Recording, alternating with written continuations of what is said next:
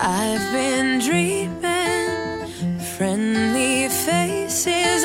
I've got so much time to kill.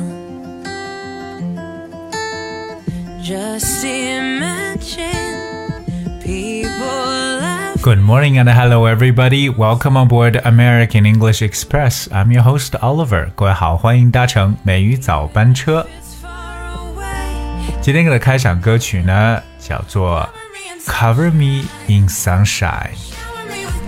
感觉上让阳光呢照耀在自己的身上，因为现在呢也是我们整个春天最昂然的时节，所以说呢，啊，今天美语早班车，Oliver 想跟大家来分享一首赞美春天的篇幅的诗歌。因为本身我们也知道春天 （spring） 也是要用来歌颂的嘛，所以我们今天看一下有哪些非常让人觉得美丽的词藻来去赞美春天的。 mile, they're just there. And sit 所以呢，先请大家一起呢，来跟我一起啊，听一下这样一首关于春天的诗。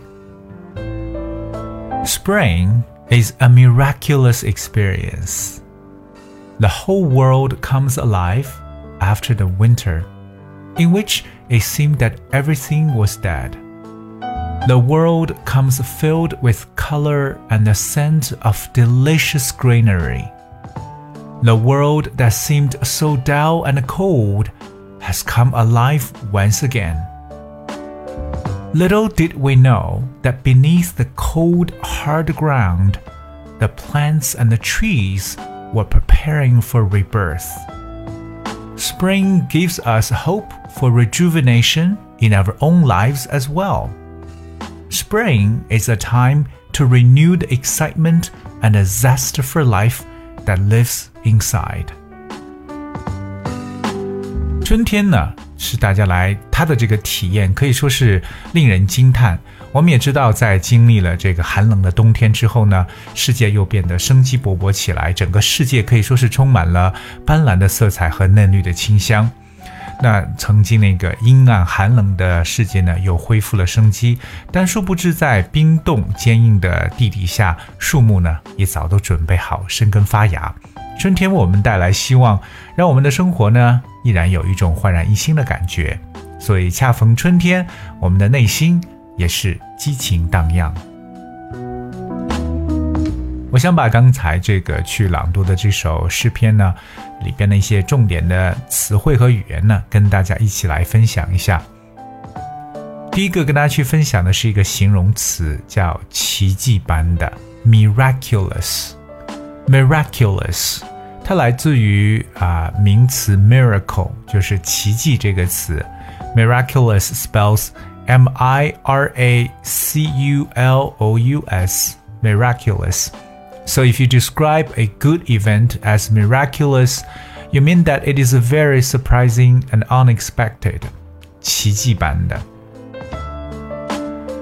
比如说，她奇迹般的康复了，She's made a miraculous recovery. Miraculous.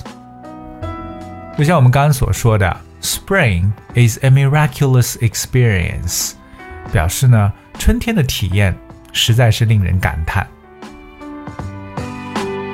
有一个动词短语呢叫 come alive。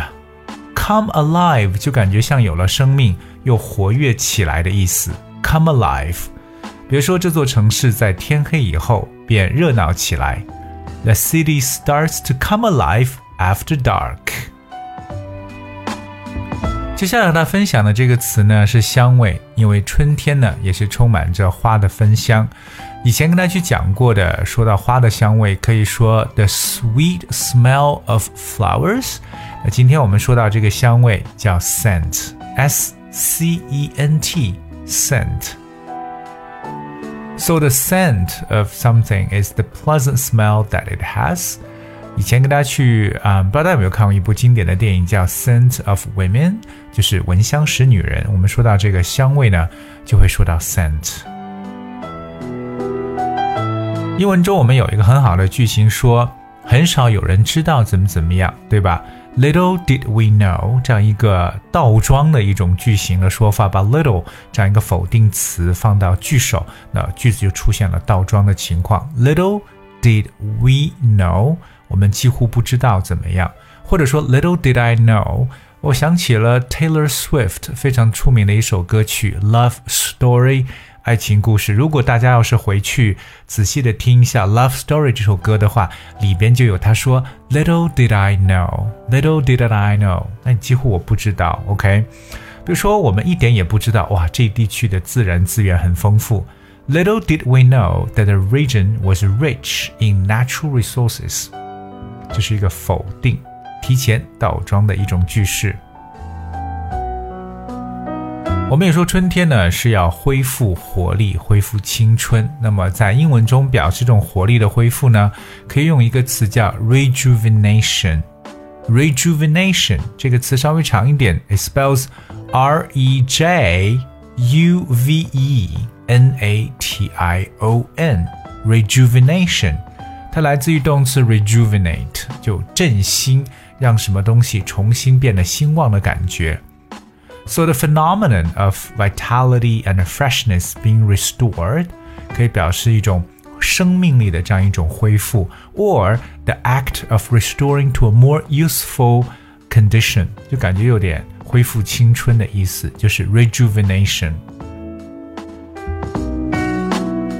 另外跟大家去说一个，就说到热情，大家平时可能习惯了说像 passion 或者 enthusiasm 这样的词，今天来跟大家分享一个比较简单的表示热情的词，这个词叫 zest，非常短，只有四个字母 z e s t，zest。So zest is a feeling of pleasure and enthusiasm，它就是热情的意思。比如说我们说对生活的热情呢，就是 zest for life。接下来，我想把今天在开场跟大家说的这样一首诗歌呢，再次的朗读一遍。如果你愿意的话，可以不妨跟我们一起来进行阅读。而那如果你想找到文字版本的话，只需要各位关注一下我们的微信公众号“美语早班车”，就可以找到所有的文字内容。Alright, so let's talk about spring. Spring is a miraculous experience. The whole world comes alive after the winter in which it seemed that everything was dead. The world comes filled with color and the scent of delicious greenery. The world that seemed so dull and cold has come alive once again. Little did we know that beneath the cold, hard ground, the plants and the trees were preparing for rebirth. Spring gives us hope for rejuvenation in our own lives as well. Spring is a time to renew the excitement and the zest for life that lives inside. 所以希望各位在春天的时候，尤其到了周末呢，可以呢进行一个 spring outing，也就是我们所说的春游。